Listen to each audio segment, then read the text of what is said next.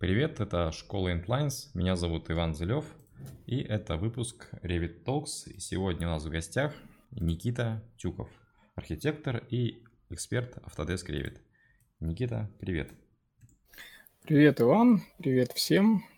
Для начала, Никит, расскажи о себе, кем ты сейчас работаешь, чем ты занимаешься, что в твоей жизни сейчас наиболее интересного происходит. Да, много всего происходит. Ты вот сейчас сказал, поговорим о том, как стать архитектором. Стоп, Мгм. вспомнился старый анекдот. Знаешь его, как студенты приходят на первый курс. Ура, мы уже стали архитектором. Проходит там три года обучения. Ну, как-то тяжело, конечно, стать архитектором, но все впереди. Заканчивает институт с вопросом, блин, как же стать архитектором? Вот так вот мы и живем. Чем дальше в лес, тем больше партизан. Ну, соответственно, и у меня также.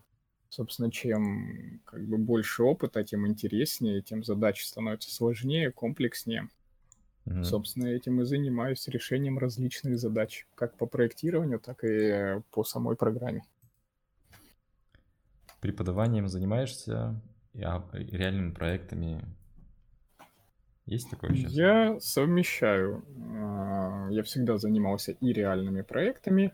Ну, не всегда, конечно, ну, довольно давно уже занимаюсь а, преподаванием, внедрением, обучением Revit, так как э, давно с этой программой знаком, собственно, заниматься и начал, скажем так, наверное, в первой волне тех, кто стал интересоваться этой программой. Это еще был, по-моему, 2007 год или кто-то такой. То есть Тогда было очень мало информации, программа только появилась. И вообще в профессиональной среде, если задавались вопросы о том, как делать рабочую документацию, бы не стоял вопрос, например, там, применять ли Revit или Archicad, а вопрос стоял так. Вообще реально сделать в 3D рабочую документацию? И в основном ответ был нет. То есть никто как бы серьезно не относился к тому, что какая-то серьезная программа, основанная на 3D-моделировании, ну, все-таки BIM-технология основана на 3D-моделировании, способна выдавать результат уровня рабочей документации. Все рассматривалось на, ур- на уровне эскиза. Мгм. Собственно, самим Revit я начал заниматься а, после того, как за- закончил институт, после того, как у меня уже был опыт э, разработки рабочей документации, я понял, что я не хочу этим заниматься традиционным образом. То есть я понял, что там черчение, какие-то бесконечные подсчеты, это очень скучно, нудно, и совсем не хочется это делать. А, И стал рассматривать различные варианты. Ну, то есть на тот момент я уже знал, что такое архикад, работал в нем достаточно уверенно.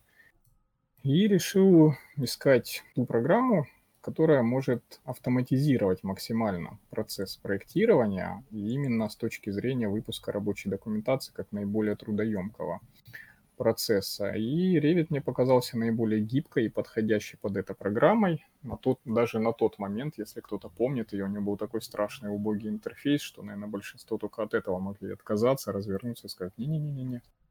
Вот. Но, тем не менее, до сих пор считаю, что вполне интересный продукт, и есть смысл этим заниматься. То есть именно работой в Revit и, и изучением дальнейшим его, так как, наверное, до конца его изучить, в принципе, невозможно. Да. И чем больше ты его изучаешь, тем глубже ты это понимаешь. Ну, в принципе, да, но, э, скажем так, есть тоже такие шутки, если ты лазил по форумам, встречал так называемые шесть стадий изучения Ревита. Видел такое, нет? Нет, не видел. Ну, там тоже в юмористическом стиле, типа шесть стадий изучения. Первая стадия это «Вау, какая программа, смотрите, что я тут могу делать, вот, я тут все могу сделать». Там вторая стадия «Блин, почему здесь не так, как в автокаде? Я не могу здесь так сделать, и вот так не могу сделать». Ну и дальше там третья стадия уже там «О, начало что-то получаться, как прикольно». Там четвертая стадия, начинаешь осваивать семейство, пятая стадия, там ты уже спокойно делаешь свои шаблоны, разрабатываешь семейство, шестая стадия, у тебя есть шаблоны под все, шаблоны семейств под все, ты готов к программированию, к питону и так далее, и так далее. А, ну, собственно, Revit, скажем так, с моей точки зрения, при, ну, скажем, когда ты доходишь до определенной стадии его изучения, да, ну, скажем так, когда ты свободно ориентируешься в логике программы, когда ты знаешь, э, понимаешь саму логику программы, а, этого вполне достаточно, чтобы спокойно решать проектные задачи, не сильно заморачиваясь над тем, как все-таки это выполнить в программе. И, собственно, начиная с этой стадии уже когда человек доходит до нее, тут уже кому-то интересно, да, заниматься, он углубляется. Кому-то нет, и достаточно просто работать на этом уровне, и получается вполне эффективно. Мне было всегда интересно, поэтому, собственно, я всегда копал глубже и глубже. Угу. О, ну расскажи вообще, как начиналось, где ты учился, то есть самые первые твои шаги в архитектуре. Вот с этого начнем. Ты самые первые шаги в архитектуре? Да, и вот как ты, где учился на этом, архитектор? Ну, архитектором, если иметь именно в виду профессиональное образование, mm-hmm. то я учился в Ростовской академии архитектуры и искусств. Ну, на самом деле, пока я учился, она происходила, происходили определенные изменения. Я поступил в академию, учился в институте, закончил университет, потому что за это время а, статус а, учебного заведения поменялся. Вот. А, собственно, в Ростовске я его закончил. А так, ну, у меня семья архитекторов, у меня родители архитекторы и так далее, так что с архитектурой я был связан с самого детства, и там еще заканчивая школу я уже помогал родителям, делая в архикаде какие-то визуализации, то есть что-то такое я уже там делал. То есть, ну, например, к тому времени я спокойно читал чертежи и понимал, что такое архитектура, что такое разрез и так далее.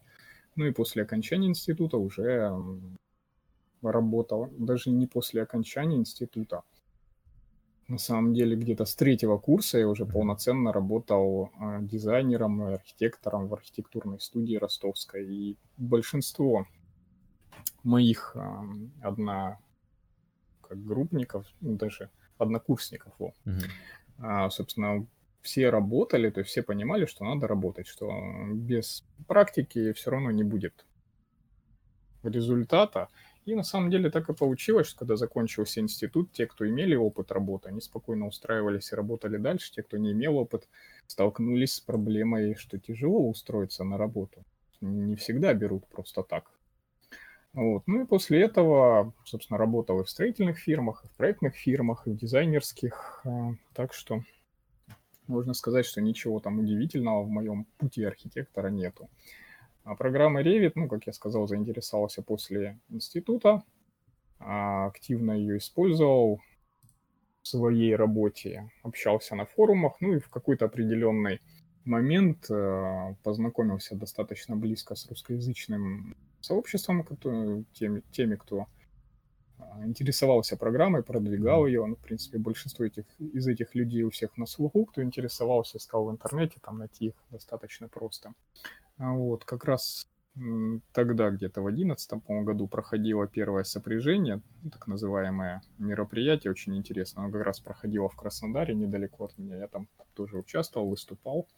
И, собственно, с тех пор достаточно активно занимаюсь именно распространением, что ли, этого знания. То есть там и веду и блог, и видео, э, канал на Ютубе, туда стараюсь что-то выкладывать и общаюсь достаточно активно на форуме. Угу. Как-то так. Хорошо. Расскажи, наверное, самое э, интересное. Как стать Autodesk Expert Elite? То есть ты являешься, имеешь такой статус. Да. Как этот да. статус получить? Многие, наверное, мечтают, хотят, но не знают как. Ну, статус э, получить можно. Для этого отправляется заявка. Вся информация есть на форуме автодесковском. Угу. Вот. Ну, то есть форум Autodesk — это основная площадка компании Autodesk, э, предназначенная для профессионального общения на тему, ну, не только Revit, а вообще всех программ, которые они выпускают. Естественно, они ее поддерживают, развивают, и э, статус эксперта ты получаешь, если ты имеешь определенную активность э, на форуме, и, соответственно, у тебя есть положительные отзывы, там можно ставить отметки о решенных вопросах, когда ты кому-то отвечаешь, тебе ставят, mm-hmm. что да, вы решили мой вопрос, спасибо, там ставят тебе лайки. То есть вот это все, в принципе, учитывается. Ну и, соответственно, при подаче заявки есть форма, ее, по-моему, даже на форуме можно найти, если кому-то надо. Ну вот прямо сейчас ее вряд ли найду, под рукой нету, но если надо, там, не знаю, где-то можем на эту тему сконнектиться в том же телеграм-канале, пишите, я скину там, где на эту тему по по почитать, где подать заявку. Далее mm-hmm. заявка рассматриваются, ну, собственно, в США руководством, ну, теми, кто занимается, собственно, программой эксперт или там тоже есть свое так называемое руководство, которое следит за тем, кто что делает. Вот, э, рассматриваются заявки, если я не ошибаюсь, два раза в год. Я тут точно не могу сказать, потому что там тоже программа меняется. Я в эту программу вступил ну, тоже одним из первых, по-моему, во второй волне я вступил uh-huh. русскоязычных пользователей.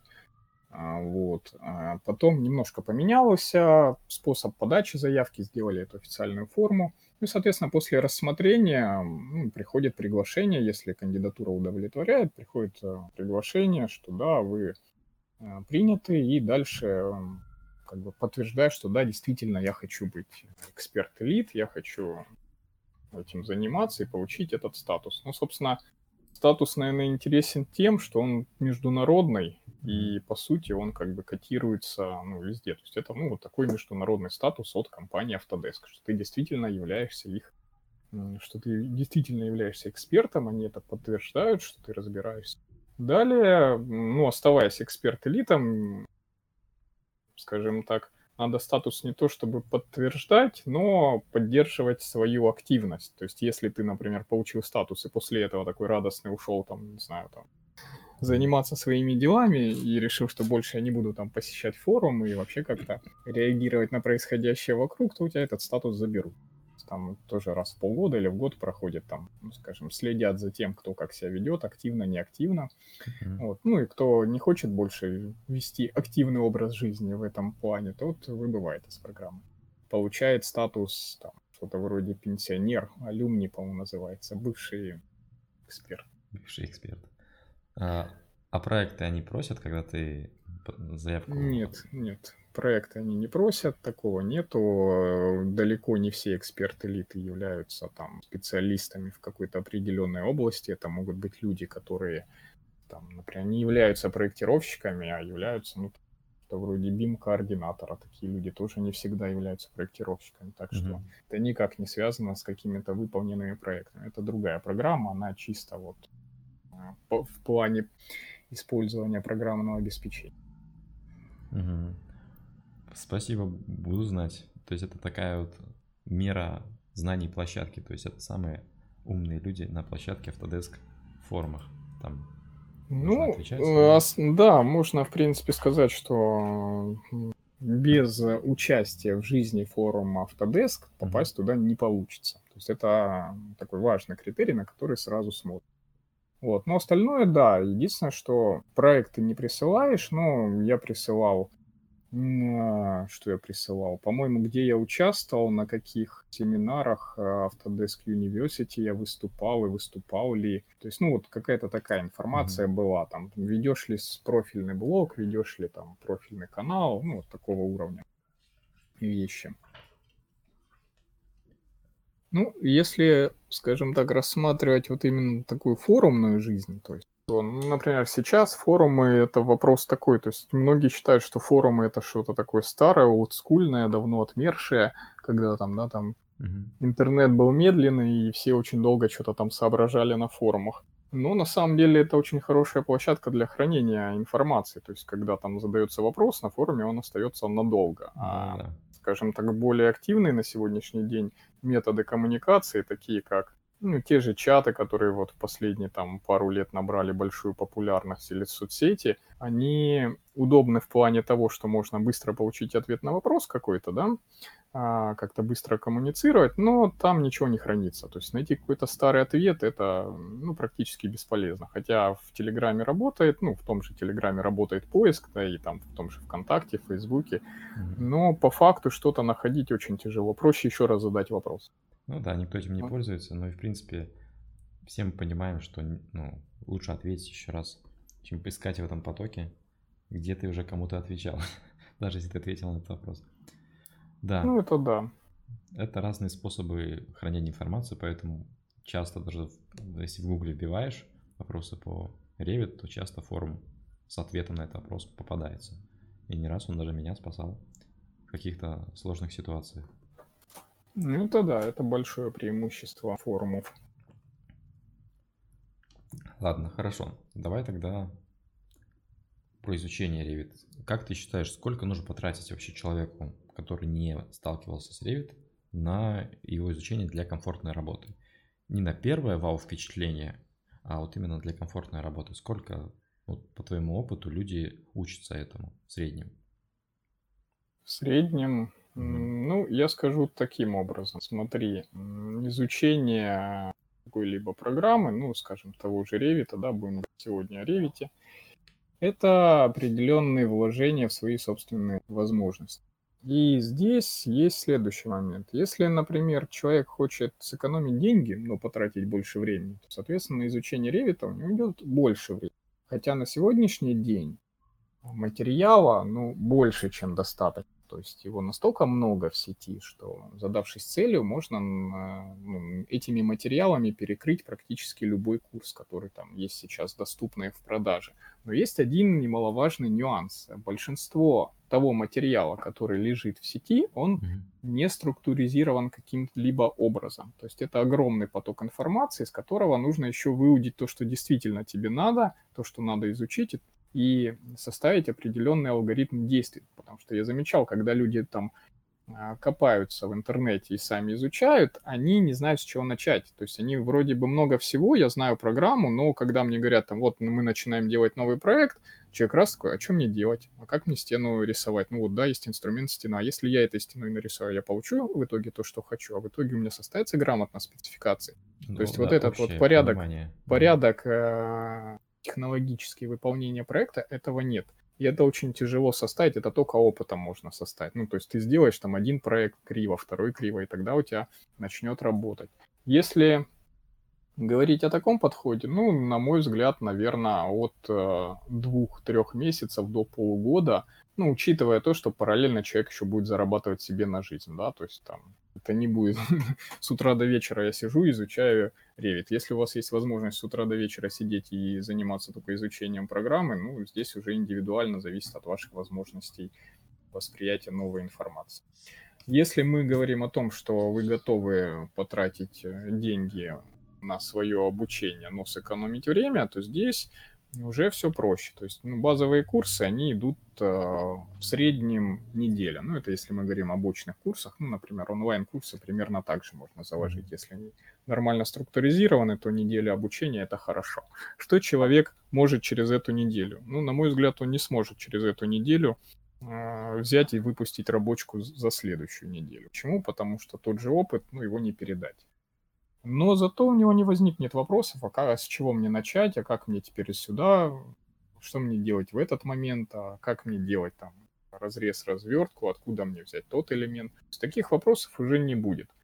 Вот. Соответственно, если человек прошел курсы, то обычно он может самостоятельно работать после следующего же проекта. Сколько займет у него следующий проект, так называемый пилотный?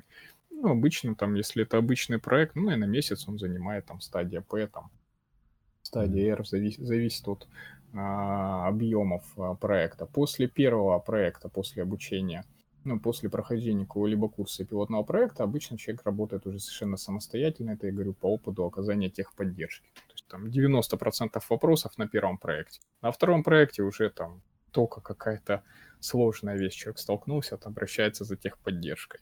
Ну, как бы это мой опыт. Но все-таки есть индивидуальные особенности, естественно, у всех. Кто-то легче усваивает там а, программу. Почему? Потому что, ну, например, Revit, если мы на него посмотрим, а, архитекторам он не всегда нравится. Почему? Потому что мало визуальной информации, много текста, много таблиц, много выпадающих списков. Uh-huh. Не всегда легко ориентироваться, особенно там, ну вот архитекторы, мы все-таки привыкли к визуальной информации. Иконки, картинки, то, чем славен архикат. А Revit, он другой. Ну и, соответственно, бывает, что кто-то легко в этом начинает ориентироваться, а кому-то тяжелее. Он там кажется, что все это абсолютно одинаково, все свойства окошки одинаковые, в них трудно разобраться. Надеюсь, я как-то смог пояснить твой вопрос. Да, да, да, ты ответил на мой вопрос, потому что у меня есть тоже своя точка зрения, и она совпадает с твоей приблизительно, но я считаю, что там срок нужно побольше, но я свою сферу рассматриваю, больше интерьерную, потому что тут практика очень важна, потому что интерьеры всегда разные, столько всего. Интерьеры, на мой взгляд, это абсолютно, скажем так, обособленная вещь, особенно если мы говорим об интерьерах в плане внедрения новых технологий. Ну, я имею в виду там BIM-проектирование, какое-то 3D-проектирование. И с чем это связано? А, если взять, например, стандартное архитектурное проектирование, то методы, ну и вообще э, сама, скажем так, технологическая цепочка выполнения проекта, она достаточно стандартная, она даже описана в ГОСТах, и здесь ничего такого нет. Ну, в принципе, все понятно, как делается. Если мы берем интерьер, а, каждый проект очень сильно зависит от того, что мы делаем, очень сильно зависит от того, что вообще делает ваша студия, и от того, а, как а, процесс проектирования организован в студии. Я сталкивался с разными вариантами организации этого процесса. И от того, что, например, дизайнер интерьера не умеет делать ничего, то есть, скажем, это, ну, скажем так, девочка, которая там считает, что она хорошо владеет дизайном, но она вообще не знает, что такое автокад, она там не умеет сделать обмерочный план, у нее есть там чертежник, который будет делать обмерный план, который будет чертить. Есть визуализатор, который будет делать визуализацию. Mm-hmm. А такому дизайнеру совершенно неинтересно, каким образом будет выполняться проект, потому что а работа такого человека заключается в том, чтобы коммуницировать с заказчиками, чтобы общаться с салонами и чтобы ну, просто все это реализовывать, ходить уже на объект, там, смотреть, как это все получается. Это, собственно, такой вариант организации дизайна интерьера, который, в котором вообще невозможно внедрение какой-то технологии, ну просто потому что это неинтересно. Если компания готова вкладываться в разработку проекта mm-hmm. достаточно скажем так, скрупулезно, чтобы максимум ошибок снять, те, которые выползут во время стройки, тогда здесь возможно внедрение, возможно, возможен переход на BIM-технологию, и это будет оправдано. Если же студия старается делать проекты, ну, то есть тратить время на проекты как можно меньше, да, то есть, ну, по сути, проектом является там несколько планировок, несколько разверток, и все, там даже никто не считает никакие ни отделки, ни там мебель, ничего это не считается, просто вот, как, скажем, у нас есть там какой-то чертеж, а дальше все появляющиеся нестыковки, подсчет материала, все это решается на стадии реализации интерьера, да, то есть там надо там, например, плитку сделать. Ну, когда уже выложили стены, померили их и пошли там в салон с плиткой. Там даже есть свои дизайнеры, которые, если надо, разложат и посчитают. То есть здесь тоже как бы вопрос, а надо им это вообще? Они будут э, э, люди будут тратить огромное количество времени на разработку детального 3D-проекта, а по факту они привыкли все это решать уже на стройке, разговаривая со строителями, там, заказчиками и так далее. Соответственно, Тут э, не то, что как бы, вопрос о сроках внедрения, тут даже вопрос очень сильно может встать о необходимости внедрения, вообще надо ли это делать. Потому что когда вы делаете интерьер, ну, на мой взгляд, для человека, который разрабатывает интерьеры, очень важно уметь достаточно быстро и эффективно делать семейство. Может быть, не самые сложные, но эффективные. То есть, чтобы появляющиеся какие-то новые дизайнерские элементы можно было достаточно быстро и эффективно реализовать в проекте. Mm-hmm. И это было бы оправдано с точки зрения сроков, э, которые закладываются э, на ну, проектирование интерьера. Ну, так что это очень неоднозначный вопрос. Те, кто действительно занимаются, думают о том, как автоматизировать э, процесс проектирования, сократить сроки, уменьшить количество ошибок, с которыми которые вылазят на стройки и стоят дороже. Ну, на мой взгляд, если это частная студия, то она достойна похвалы, потому что я понимаю, что у них нет таких средств, как у крупных проектных организаций, они не могут, ну, скажем так, серьезно вложиться в обучение, там, в то же программное обеспечение и так далее, и так далее. Вот. И на сегодняшний момент те судьи, которые пойдут по этому пути, они могут оказаться впереди всех через некоторое время, потому что они освоят эту технологию, и будут готовы, будут конкурентно способны на рынке. Mm-hmm. есть, конечно, и крупные дизайн-студии московские, которые занимаются крупными объектами. У них все построено на автоматизации и использовании Динамо просто по максимуму. То есть вообще вот чуть ли там не выполнение всего дизайн-проекта заточено на написание скрипта, а не на, там, скажем, ручную работу. Ничего себе. Такие даже истории это не история, это реальность. Я знаю людей, которые занимаются именно BIM-менеджментом в крупных, дизайн крупных дизайн-студиях, занимающихся интерьером, интерьерами, и а, именно пишут э, скрипты. Если интересно, ты можешь найти на Ютубе тоже наш эксперт элит э, Ильдар Кочурин. Мгм. Ты увидишь, он даже делится с радостью своими скриптами. Ну, на мой взгляд, они, конечно, тяжелые. Ну, у него есть очень крутой скрипт по, по подсчету ведомости отделки. Да, этот скрипт я даже знаю. Но э, ты его по- использовал? Ты Нет, вот прям я его не реально с- пробовал? Не при- использую скрипты. В принципе, пока мне автоматизации хватает без скриптовой. А я вот пробовал его скрипт, и надо сказать, что, я не знаю, может, у меня комп не тянет, но даже на нескольких помещениях это происходило, ну, очень тяжело. То есть прям вот очень тяжело, и не знаю, как он на больших объектах их пользует, может, у них там компьютеры такие, сложно сказать. Но а так у него есть очень интересные скрипты. Ну, это вот пример, когда в дизайне интерьеров уже вовсю входит автоматизация. Ну, тот же Гроссхоппер, я думаю, у тебя на слуху, да? Да, да, знаю. Ну, так это та же автоматизация, которая по большей части использовалась именно в дизайне интерьеров, в предметной, э, в, ди- в дизайне предметов, в предметном дизайне, средовом дизайне. По сути, Динамо — это ну, аналог Гроссхоппер. Ну, Гроссхоппер, конечно, получше работает с а, геометрией. А, Динамо, ну, вообще сама логика Revit, она с этим работает тяжелее. Но, тем не менее, это, по сути, аналоги, и они на самом деле уже давно на слуху, и многие ими пользуются. Да, это я, конечно, знаю. И возможности тоже понимаю. Буду изучать. В общем, Динамо это то, что, конечно же, нужно знать. Ну, вот Динамо — это, скажем так, следующий уровень, когда люди разбираются в Revit, они понимают, что они встречаются вещи, которые не хочется делать руками сто раз. И вот как раз для этого э, Динамо и заточен. Я, например, его использовал. У меня был проект интерьера, где была такая стенка хаотичная. А, В ней были панели, ну такие, они были разного размера панели, квадратные, ну прямоугольные. И они еще должны были выступать в хаотичном порядке на различную толщину. Стена достаточно большая в отеле была. Вот. И здесь я использовал скрипт. В принципе, я его не писал, я взял аналог, адаптировал его под свою ситуацию, и он очень даже хорошо мне сделал эту хаотичную стенку, потому что, ну, вручную ее расставлять, конечно, это был совсем сложный вариант. Ну, в таких случаях применяй Динамо. Да, это при создании семейств и заменении параметров. Вот бы где пригодилось.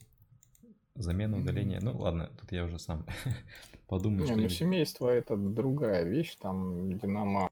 Динамо в проекте используют, в семействах не, В семействах не сталкивался. создавать что-то уже более серьезное. Ну, мой опыт создания семейств, у меня, в принципе, большой опыт создания семейств, самые различные сложности, говорит о том, что они автоматизируются нормально. Можно автоматизировать в большинстве случаев. Хорошо. Так, давай тогда сейчас поговорим про твои проекты, которые ты выполнял. Ты делал проекты для Европы или США не по нашим нормам? Скажем так, а, проекты я не делал. У нас был заказ, обращались м, работать над американским домиком.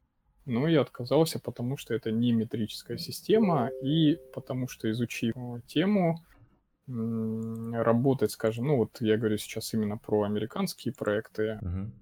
чтобы работать, нужно получить определенный опыт проектирования именно в США, потому что их типовые рабочие проекты — это сплошные ссылки на типовые узлы, которых я не знаю и вообще не представляю, почему они такие. Ну, то есть э, их строительная отрасль, она немножко по-другому работает, нежели наша, и не имея реального опыта, ну, это проект будет в корзине. Там потом будет очень много вопросов, почему вы так сделали. Соответственно, я отказался от участия в таком проекте, ну, просто потому что у меня нет соответствующей компетенции. Нет смысла заниматься то, тем, в чем я понимаю, что я не разберусь и так могу там и людей подвести. Но у нас были проекты уже не проектирование, а BIM-моделирование. Этим мы тоже занимаемся, и мы работали для европейских заказчиков. Вот, делали по их чертежам на заказ BIM-модели определенных сооружений, самых разных. Ну, к сожалению, не могу здесь подробно рассказывать, что к чему, но могу сказать, что мне очень понравилось работать. И, ну, в частности, мы для Германии делали. А, их проекты, конечно, очень сильно отличаются от наших по качеству проработки. То есть строительный проект для Германии допуск 5 миллиметров, и он везде соблюдается. То есть это для большого здания для меня было, конечно, скажем так, очень круто. То есть когда приходит замечание, и там написано, что у вас здесь вот на 5 миллиметров есть расхождение, его необходимо поправить. Вы думаешь, ну нифига ж себе, они там с нивелирами, что ли, с этим, со штангенциркулями ходят по стройке и проверяют все. Ну и, соответственно, достаточно детальные проекты выполняются. Mm-hmm. Вот это, конечно, очень интересно. Но надо сказать, что если в России сейчас проектированием не все хорошо и гладко, связано это с чем? Ну, скажем так, в России вообще никогда не любили архитекторов, если смотреть с точки зрения истории. Там не ну, в царское время архитекторы только для царей могли что-то серьезное проектировать. В советское время вообще архитекторов принижали, потому что ну, какие-то непонятные люди какие-то декоративные излишества рисуют. Ну, то есть единицы архитекторов могли там что-то интересное реализовывать, а в большинстве случаев это все сводилось к типизации, к максимальной универсализации.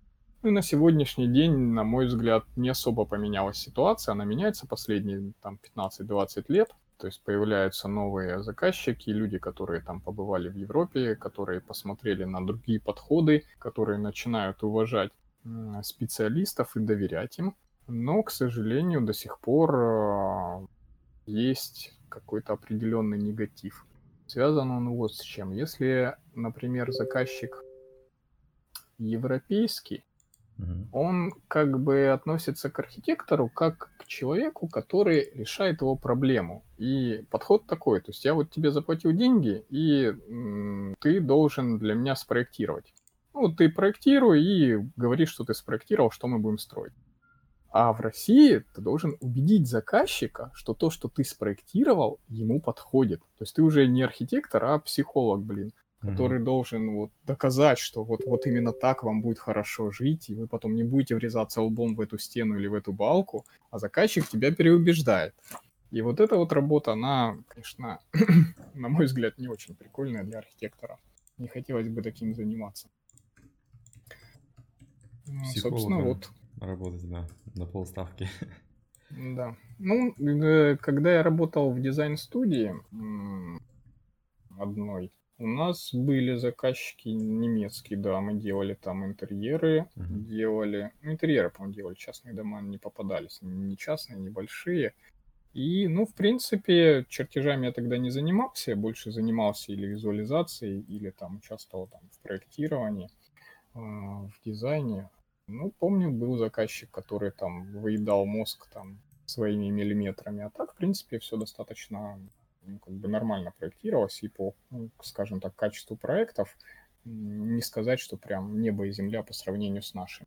Ну, я имею в виду по уровню проработки, по там каким-то другим вещам. Но европейский рынок с точки зрения проектирования это ну, не чита нашему рынку. Почему? Потому что там в одном Берлине раз в 50 больше архитекторов, чем во всей России. То есть, соответственно, конкуренция дает о себе знать. Ну, да, это, конечно, именно так. Поэтому Европа это хорошо. с точки зрения проектов, с точки зрения ревита там. Нет, кстати, насчет этого я не согласен. Может быть, экспертов ревита не хватает, но с точки зрения именно каких-то регламентов и норм, по крайней мере, вот я разговаривал с Нико, может быть, ты слышал? Uh-huh. Он говорил, что, ну, допустим, в Лондоне там уже, ну, это, говорит, самое передовое, что там сделали с точки зрения государства VC и Revit, точнее, вместе с Revit, то есть там уже какие-то даже стандарты общие государственные есть, уже какие-то хотя бы наброски, ну, которые действительно работают. Вот. А у нас это не этого... удивительно, это не удивительно, потому что Лондон и Сингапур впереди планеты всей с точки зрения внедрения новых BIM технологий.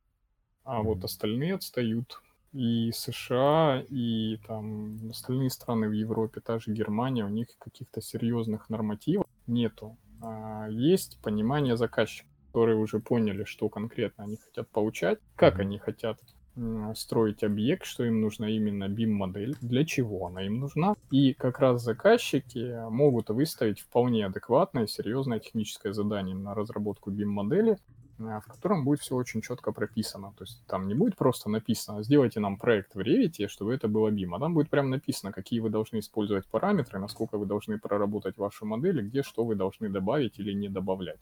Mm-hmm. Вот, это как бы нормальное внедрения. А так, если посмотреть, надо сказать, что у нас очень сильные эксперты, и даже на государственном уровне у нас есть определенные интересные подвижки. Их качество этих подвижек и насколько они в ту сторону движутся, это, ну, скажем так, вопрос второй. Конечно, хотелось бы более продуманного и адекватного действия со стороны министерств. Ну, там работают люди определенного склада ума, которых очень тяжело повернуть в нужное русло. А вот с точки зрения экспертов, мне кажется, у нас очень сильные люди.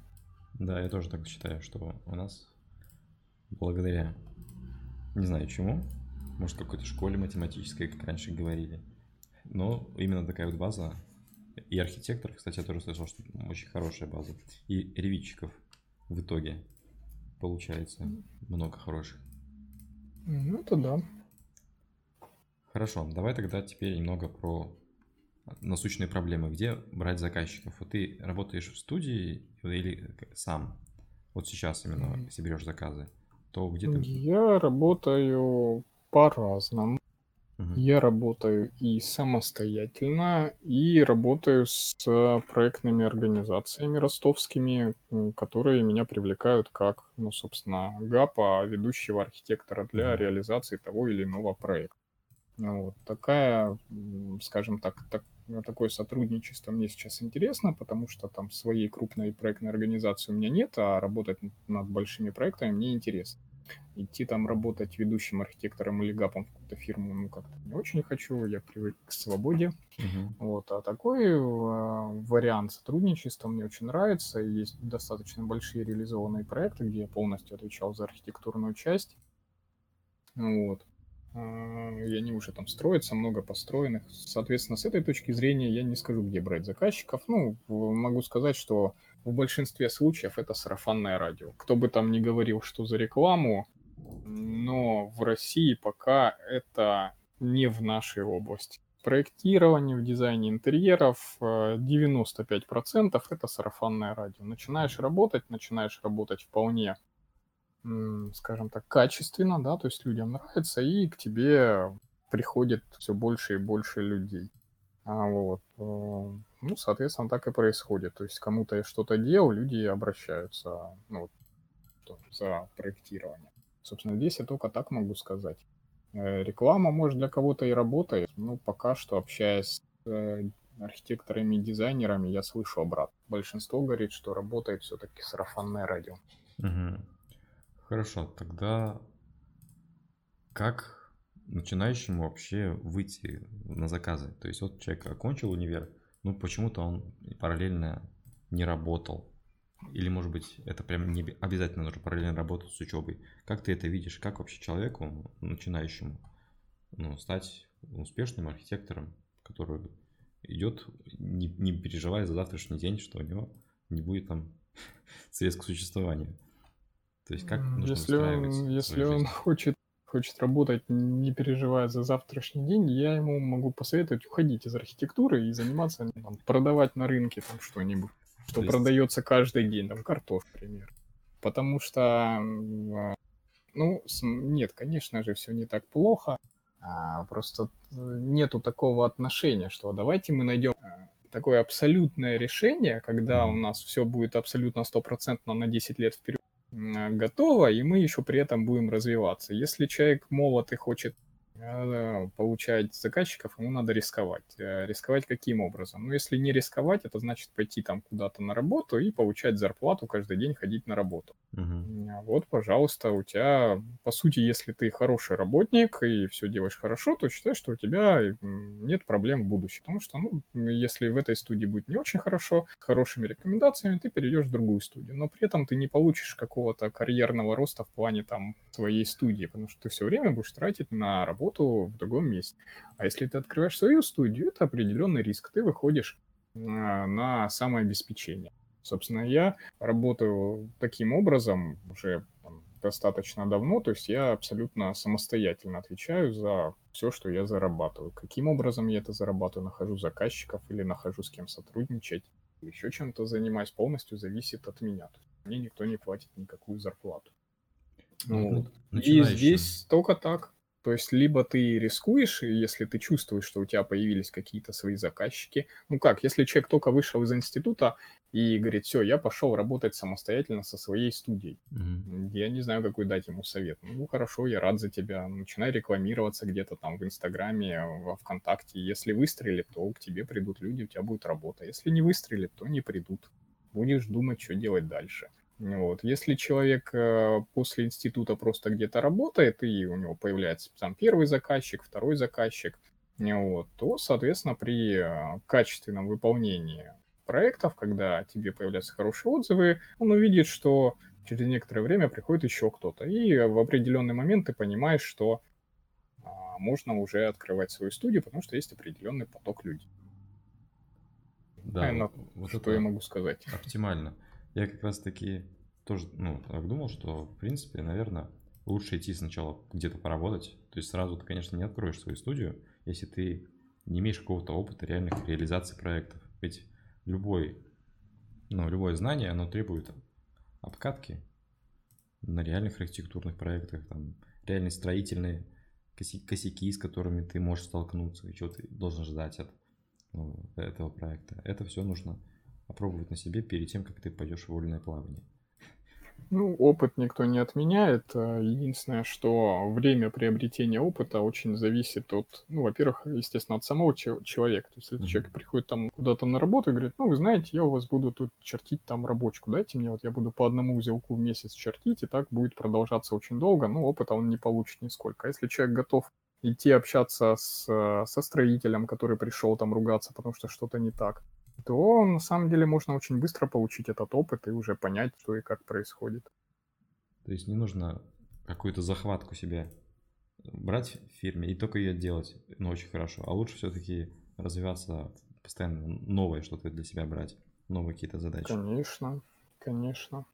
Есть такая поговорка в тему «Если вас хвалят, значит, вы идете не по своему пути». Соответственно, если ты делаешь только то, что тебе говорят, значит, ты идешь по чужому. Угу. Хорошо. Давай поговорим. А, ты сейчас вообще проекты вот частного порядка и делаешь? У тебя есть такие частные заказчики, кроме гапов, ну, функции гапов? Есть, конечно. Есть вот. и частные заказчики. И как ты презентуешь проект заказчику сейчас? Ты используешь современные там возможности VR-визуализации или какой-то демонстрации на экране? Как ты это делаешь? Да, использую, конечно. В основном в последнее время мне нравится использовать Twinmotion. Хорошая штука. А, мне она подошла по той простой причине, что он не требовательный и позволяет достаточно быстро сделать картинки, так и видеоролики. На самом деле заказчикам, когда показываешь возможность VR, ну, далеко не всем это нравится. Постоять, посмотреть по сторонам, ну, не всегда люди воспринимают это достаточно хорошо, хотя это очень интересно. Ну, определенным заказчикам это вот прям а, мы с коллегами пробовали применять, и вот интересно, особенно в интерьерах, можно в 3D Max сделать визуализацию и показывать там, вставляя смартфон в очки. И бывает, что людям прям вау, это нравится, и согласование проходит намного эффективнее, быстрее. А бывает, что люди достаточно холодно к этому относятся, и ну, в этом случае нет смысла на этом заморачивать. А так, ну вот видеоролики, на мой взгляд, сразу позволяют людям лучше воспринять проект, нежели статичная картинка. И в этом плане мне нравится, что современные программы, они прям очень активно развиваются. Ну, это все игровые технологии виноваты. Uh-huh. Вот, и здесь, да, можно применять. Ну, еще, конечно, классная штука Lumen. Ну, здесь вопрос в его цене и в требовании к железу. То есть он требует очень хорошую видеокарту, а так как я постоянно перемещаюсь, я работаю исключительно на ноутбуках, которые mm-hmm. не славятся карными видеокартами. Да. Вот. А Twinmotion оказался вот прям отлично настраиваемый по сравнению с Люмином. Меня поразил, потому что Люмин, ну, у меня просто не тянет, последний. Я вот сейчас буду пробовать шестой люмен. Не знаю, мне кажется, там картинка будет совсем плохая. Ну, по современным меркам, да, восприятия. А восьмой классный, но у меня он вообще вот, вот там такие дикие тормоза, что ничего сделать нельзя. Twinmotion прям оказался очень в этом плане удобной штукой. Да, кстати, я буквально позавчера его скачал, поэтому я как раз таки осваиваю, что только сейчас начал. Вот, и ты прям сказал, я думаю, ничего себе, значит, не зря. Но я ну, в любом случае сейчас, э, скажем так, эпоха настала именно таких технологий, когда ну, надо искать варианты сокращения времени, затрачиваемого на те или иные подходы. Ну вот смотри, например, Twinmotion, он с легкостью хавает геометрию из Revit, а, он сам конвертит материалы очень качественно. Мне это очень понравилось, потому что до сих пор я не встречал, чтобы кто-то так хорошо это делал. Ну, в mm-hmm. принципе, Lumen вроде так делал, но там много было все равно ручной работы. Вот, и при этом ну, очень быстро можно получить э, картинку. Если смотреть на классический подход, то есть это 3D Max и какой-то качественный визуализатор, да, ну, mm-hmm. не знаю, там что со встроенными, я только Mental Ray пользовался когда-то давным-давно, он был неплох. А сейчас все-таки, на мой взгляд, рулит Корона и V-Ray. Они достаточно активно развиваются. А все равно много работы. Вот, вот сколько я не пробовал, работы просто дофига по визуализации. Учитывая тот момент, что я всегда из Revit выдаю максимально проработанную заготовку. Ну, если взять, например, интерьер, то я из Revit передаю абсолютно всю геометрию, за исключением мебели и высокополигональной ерунды. Ну, там, то, что стоит на столах, на полках и так далее, mm-hmm. и так далее. Вот, соответственно, получается, геометрия готова, остается только ее насытить а, соответствующими моделями. И все равно это занимает время. Тройка материалов, подгонка, а, рендер предварительный, потом рендер. Это все занимает время. И, на мой взгляд, только вот современные движки игровые могут это время ну, серьезно сократить. И мне кажется, они будут сейчас развиваться все лучше и лучше. Ну и, соответственно, скоро обгонят классический подход. Хотя, ну, на сегодняшний день э, не Twinmotion, ну, за Lumen не буду говорить 100%, к сожалению, не могут дать качественной картинки интерьера интерьер пока полностью остается за 3D Max. Если нужен качественный интерьер, то без 3D Max пока визуализацию, на мой взгляд, не сделать. Ну, тут, мне кажется, больше проблема в, в моделях. То есть модель же она в Revit. Ты не сделаешь такую модель, как в 3D Max. Ты нож, ну, ты ее ты сделаешь, но Revit ляжет тебя, когда ты туда загонишь всякие высокополигональные вещи, он у тебя просто ну, ляжет. Но есть еще проблемы что не Есть же еще проблемы самого Revit. Например, у него он не умеет качественно работать с координатами текстур до сих пор. То есть, если, например, в нем можно сделать модель, то это не значит, что она будет выглядеть достаточно качественно. Могу привести простой пример. Если вы попробуете сделать ограждение классическое для лестницы в Revit, то вы его сделаете. Оно будет выглядеть красиво, но текстуры будут лежать прямо, а не под наклоном. И Конечно, в самом да. Revit это не исправить никак. Соответственно, сразу вопрос. Ну хорошо, я сделаю рендер, я его настрою, но с этим я ничего не сделаю. Это можно сделать только уже в Max. Изменив текстуру. Ну, там можно по-разному работать с координатами текстур в самом Max, а в Revit нельзя. Можно наклонить э, текстуру, еще что-то сделать, переработать ее и так далее, и так далее. Ну, это я говорю к тому, что, например, если мы говорим о работе над интерьером, хорошей визуализации. Без Макса тут не обойтись, на мой взгляд. Айнскей пробовал? Да, пробовал. Ну, достаточно давно. Сейчас он не, несколько, по-моему, развился, стал пошустрее.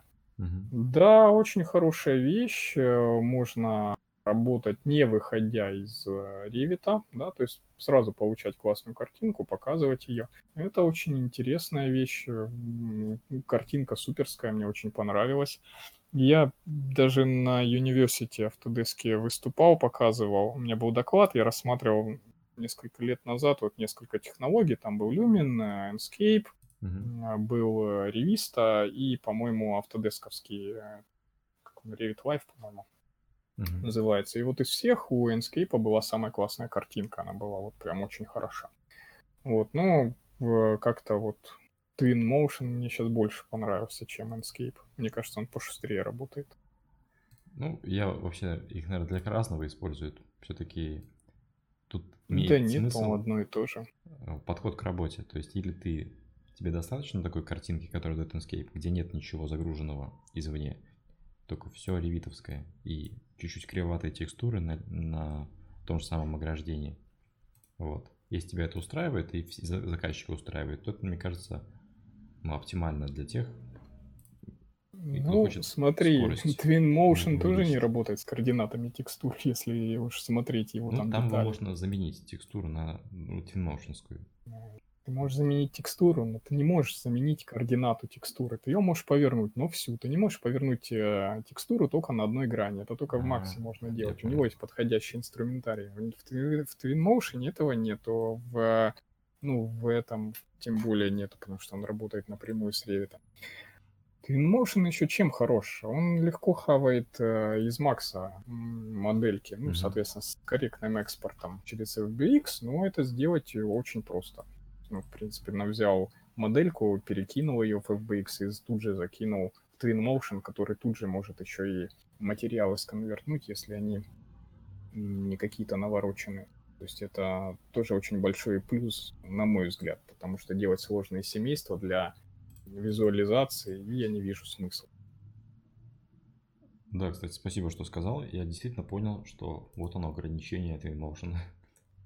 Оно же воспринимает этот объект как целиковый объект, и ты не можешь разные грани по-разному настроить текстуры. Не, не, здесь только 3D Max или Maya, или что там у нас с архикадом работает, Cinema, по-моему, 4D, только такие серьезные пакеты такие вещи делают. Угу. Тут э, вопрос очень простой. А насколько вы серьезно собираетесь делать э, визуализацию? Если вы готовы тратить время, ресурсы, то это только 3D Max или что-то подобное. Если вам нужно сделать быстро качественную картинку, тогда да, это какие-то современные движки, которые могут с этим работать. Но опять же, я же говорю, на мой взгляд, все очень активно развивается сейчас, и вполне возможно, что через некоторое время этих проблем просто не будет заметно. Там, с какими-то там координатами текстур все будет казаться там какими-то вещами, которые не решались раньше, а сейчас решается элементарно. Угу. Хорошо. Расскажи, как ты считаешь, насколько Revit увеличивает скорость работы над проектом? И увеличивает ли? Это самый неоднозначный вопрос. Здесь нету однозначного ответа вообще. Для разных почему? сфер раздели, ну, почему? Даже, даже разделяя для разных сфер. Почему? Потому что это очень классный прием, который заманивает людей на переход к ревиту. Но, а, во-первых, нужно сразу понимать следующий момент. Когда вы работаете над BIM-моделью, вы делаете больше, чем когда вы просто чертите. Потому что нужно не просто сделать визуальный вид, а еще нужно заложить определенную информацию. А еще нужно уметь управлять этой информацией. А, когда, например, ты выполняешь рабочий проект, большая часть твоего времени это не моделирование, а управление информацией. Ну, ладно, я вру, не большая часть времени, а, скажем так, наиболее ответственная часть работы это управление информацией. А откуда берутся параметры, как они работают, какие параметры как заполнены, по какой логике они заполнены. Когда вот эта работа настроена, а, она выполняется достаточно быстро. Я скажу так, если вы знаете достаточно хорошо Revit, то для вас э, эскизная часть и стадия проекта это будет что-то очень простое и быстрое. То есть реально время сокращается и сокращается очень сильно.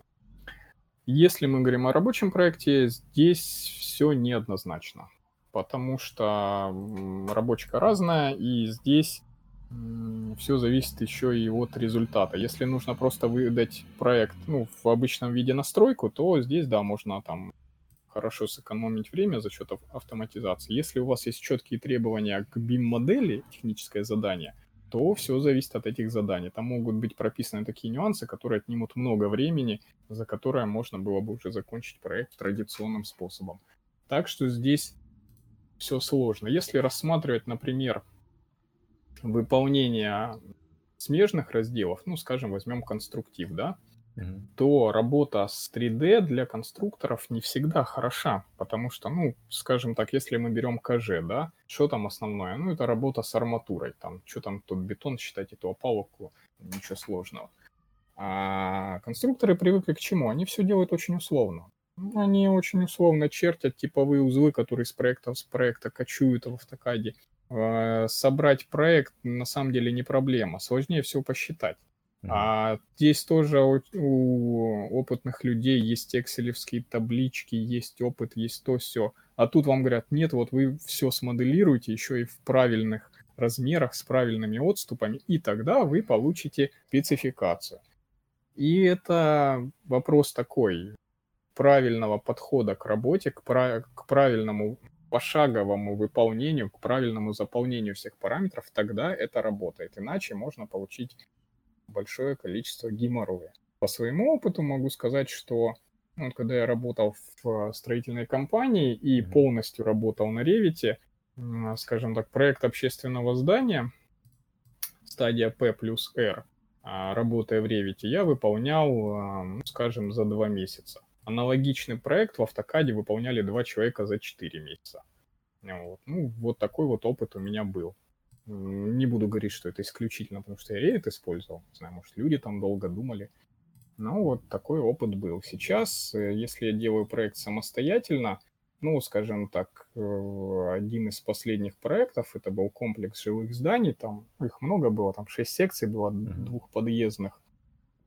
На рабочку я потратил месяца 4 на это все, причем первые секции, они шли дольше всего, то есть где-то два месяца у меня уходило на проработку рабочки на первые там две секции, остальные четыре я сделал там за две недели, потому что уже вся технология была отработана по ней. Ну, там были свои особенности в проекте, то есть там определенные были типы стен, которые еще менялись в процессе рабочки, ну, то есть были накладки, которые невозможно было предусмотреть до начала проектирования. Можно ли так что... сказать так, что автоматизация происходит только когда? Когда ты повторяешь что-то сделанное на другом объекте. То есть ты в одном проекте это сделал, те же самые типа размеры стен, и в следующем проекте применяешь. И вот в этом случае ну, ты ускоряешься если алгоритм проектирования повторяется? Ну, алгоритм проектирования в любом случае у всех вырабатывается определенный, под него затачивается все. И в этом случае, да, конечно, автоматизация работает и работает очень хорошо. А то, что Revit ускоряет рутинные процессы, это однозначно. Тут просто вопрос в том, что до этих рутинных процессов а, ну, можно много времени потратить на составления грамотной модели, заполнения всех параметров, то, что человек, который быстро чертит, может сделать просто чертя и не заморачивая свою голову. Параметрами. Да, параметром. Ну вот я тоже привожу иногда такой пример, что когда, например, человек работает в автокаде, да, и, ну, вот выполняет там тот же рабочий проект, то он как бы спокойно, ритмично работает. Ну, вот если мы возьмем, например, откроем в Windows есть там этот, который показывает загруженность процессора окошка, да, то есть вот в стандартной работе Windows это вот обычное проектирование в автокаде, то есть мы планомерно э, выполняем свою работу, и у нас планомерно работа идет. В это время можно там смотреть кино, слушать музыку, и так вполне комфортно для себя заниматься своей работой. Когда мы работаем в Revit, то у нас вот эта вот шкала загруженности процентов, она сразу до 100% выскакивает, потому что ты постоянно следишь за тем, что происходит. Да, ты работаешь быстрее, но при этом ты не можешь смотреть кино, или да, я музыку даже не могу слушать, когда я сосредоточенно работаю, потому что я ее не слышу, не слышу, что там происходит. Да. Так что такой момент есть в любом случае. Ну, например, мне это нравится больше. Я не люблю чертить именно вот 2D, я люблю моделировать. Поэтому мне интереснее сделать грамотную модель и получить чертежи, чем чертить и получить чертежи. Да, красиво сказал. Хорошо, тогда следующий, о чем мы поговорим. Расскажи про самый сложный свой проект, Ревит, с которым ты столкнулся за все время своей работы. Если сможешь вспомнить какой-то. Ты знаешь, у меня не бывает типовых проектов. Вот я вот вспоминаю, у меня каждый раз что-то новое, каждый раз все по-другому, как-то по-разному. Я вряд ли назову тебе самый сложный потому что тут и сложность можно по-разному определять. Где-то это большой проект, тогда. где-то это самый интересный. Самый проект, интересный. Который тебе понравился, значит. Больше всего мне... запомнился. Если тебе нравится твой проект, значит ты остановился в своем росте. Мне никакие проекты, которые я сделал, уже не особо нравятся, потому что я всегда смотрю и думаю, ну можно же было сделать лучше, вот было вот так вот или вот, вот так вот как. А, был, в принципе, интересный конкурс на павильон Росатома uh-huh. на ВДНХ. Я вот тоже делал в сотрудничестве со студией. Но это был конкурсный проект, поэтому я, в принципе, полностью за него отвечал. А, и там, ну, в принципе, была очень интересная и работа с геометрией, и с пространством, то там придумать это пространство, реализовать его, ну, было достаточно интересно. Вот. Ну, наверное, вот такой, про, такие проекты интересны. Даже, наверное, я скажу так, а, интересны конкурсные проекты. То есть, на мой взгляд, архитектору надо заниматься конкурсом. Хотя, ну, на мой взгляд, в России с конкурсами тяжко. Но, тем не менее, в последнее время тоже я смотрю, что развиваются и градостроительные советы смотрят уже по-другому на проведение архитектурных конкурсов. И есть интересные победители. Вот. Когда ты занимаешься конкурсным проектом, это не то же самое, что ты делаешь проект для конкретного заказчика. Это очень стимулирует творческий, творческий потенциал и позволяет что-то придумывать интересное, развивать ну, какой-то творческий подход. Так что, наверное, конкурсные проекты наиболее сложные и интересные, скажу так. Угу. Хорошо. Тогда давай подходим к концу с э, вопросами устными, без ревита. А каких инструментов ревит тебе не хватило, чтобы ты попросил сделать разработчиков ревит? У меня есть список большой этих инструментов. Он есть не только у меня, но и у самих разработчиков Revit. В общем, ждем, когда они это все сделают. Много можешь инструментов. Можешь рассказать про основные хотя бы? Ну, основные, основные инструменты очень простые. Их можно описать даже не называя там, скажем так, mm. поименно, а просто сказать таким образом. Revit изначально разрабатывался как программа для эскизного проектирования. Мы в нем рабочку фигачим. Вот, собственно, и все, чего нам не хватает. Нам не хватает инструмента, чтобы были автоматизированы те инструменты, которые нужны при качественном выполнении рабочего проекта. Это и та же ведомость отделки, это и работа со спецификациями достаточно серьезная, когда можно что-то вычленять, фильтровать более гибко, как нежели это реализовано на сегодняшний момент. Это и инструменты более детального проектирования, потому что скажем так, стандартные стены, они очень простые. Настройки это все выглядит не так, особенно если это навесная стена. А если мы в Revit начинаем вводить такую детализацию, то мы начинаем вешаться от этого всего. Mm-hmm. Ну вот, на мой взгляд, не хватает именно так, таких вещей. И как разработчики не отвечают пока? Разработчик, ну почему? Если ты следишь за новыми версиями, ты можешь видеть, что появляются постоянно новые инструменты, появляются нововведения. Может, их не так много, как мы каждый год того ждем, но тем не менее этот э, процесс движется. И, на мой взгляд, вот 17 версия и 19 версия были наиболее богатые на новые фишки, которыми я вот пользуюсь постоянно. Ну, 19 версия, да. Я тоже. И 20 тоже. Я ж, ну, в принципе, ежегодно делаю обзор версии когда они выходят.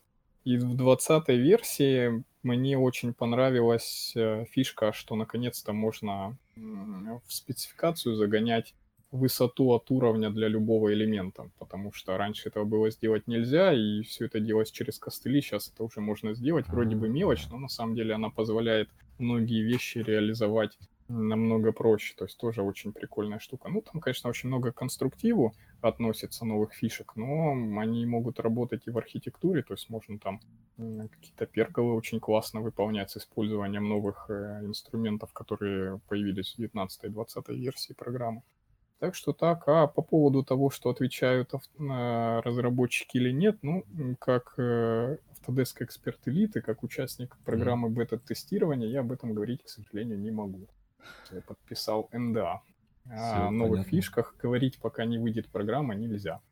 Вот, соответственно, как выходит версия, с радостью говорим, что нам нравится, что не нравится, а пока она не вышла, тестируем и ждем, что из этого будет реализовано. Ну вот, что по поводу новых версий, если следишь, сейчас Autodesk выпускает так называемую дорожную карту. То есть они как бы наперед, на несколько лет вперед заявляют, какой функционал они будут развивать.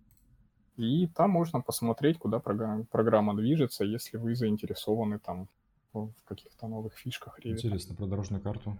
Я, честно, не слышал, что она ну, есть. Можно набрать в поисковике Revit Roadmap, и uh-huh. там, я думаю, сразу же она вылезет.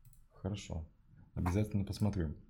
Но вот если абстрагироваться от Revit и посмотреть на индустрию проектирования в целом, как uh-huh. ты думаешь, быстрее Revit станет идеальным или придумают новую программу для BIM-проектирования, которая будет больше нам подходить и будет проще? Ну, сложно сказать. Я тут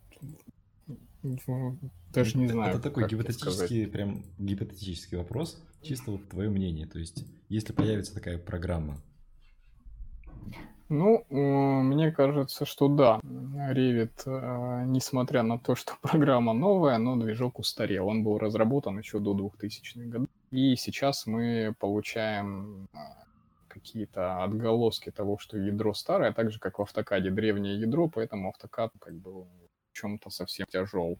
Также и Revit, он э, тяжел. Мне кажется, что если что-то новое появится, mm-hmm. это будет не программа это будет сервис, это будет что-то заточенное на интернет, на а, какие-то облачные решения, это будет уже не программа, это будет определенный сервис. Типа Fusion 360, ты имеешь в виду? Fusion, нет, Forge, может быть, что-то вроде Forge.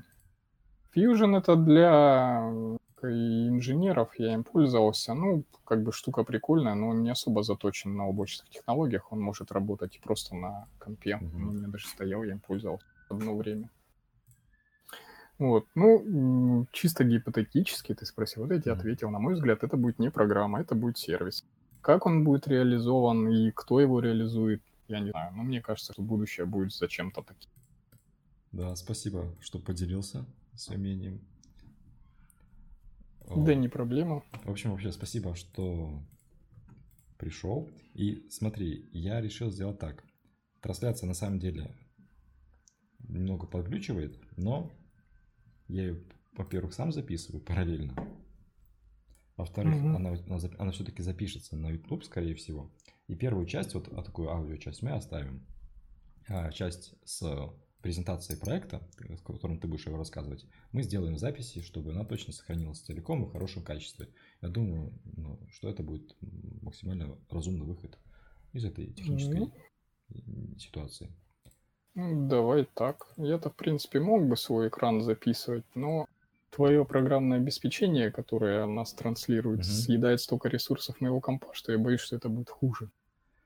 Вот, поэтому сейчас мы остановим первую трансляцию, и там буквально через 5 минут я, ну, сейчас продолжим с тобой записывать уже в записи, и потом я эту запись уже выложу на канале как продолжение часть 2. Ну, как скажешь. Все, поэтому спасибо, что пришел, и угу. всех, кто сейчас смотрит уже в записи это видео, я прошу перейти на следующий ролик, часть 2. Хорошо. Спасибо. Счастливо. Счастливо.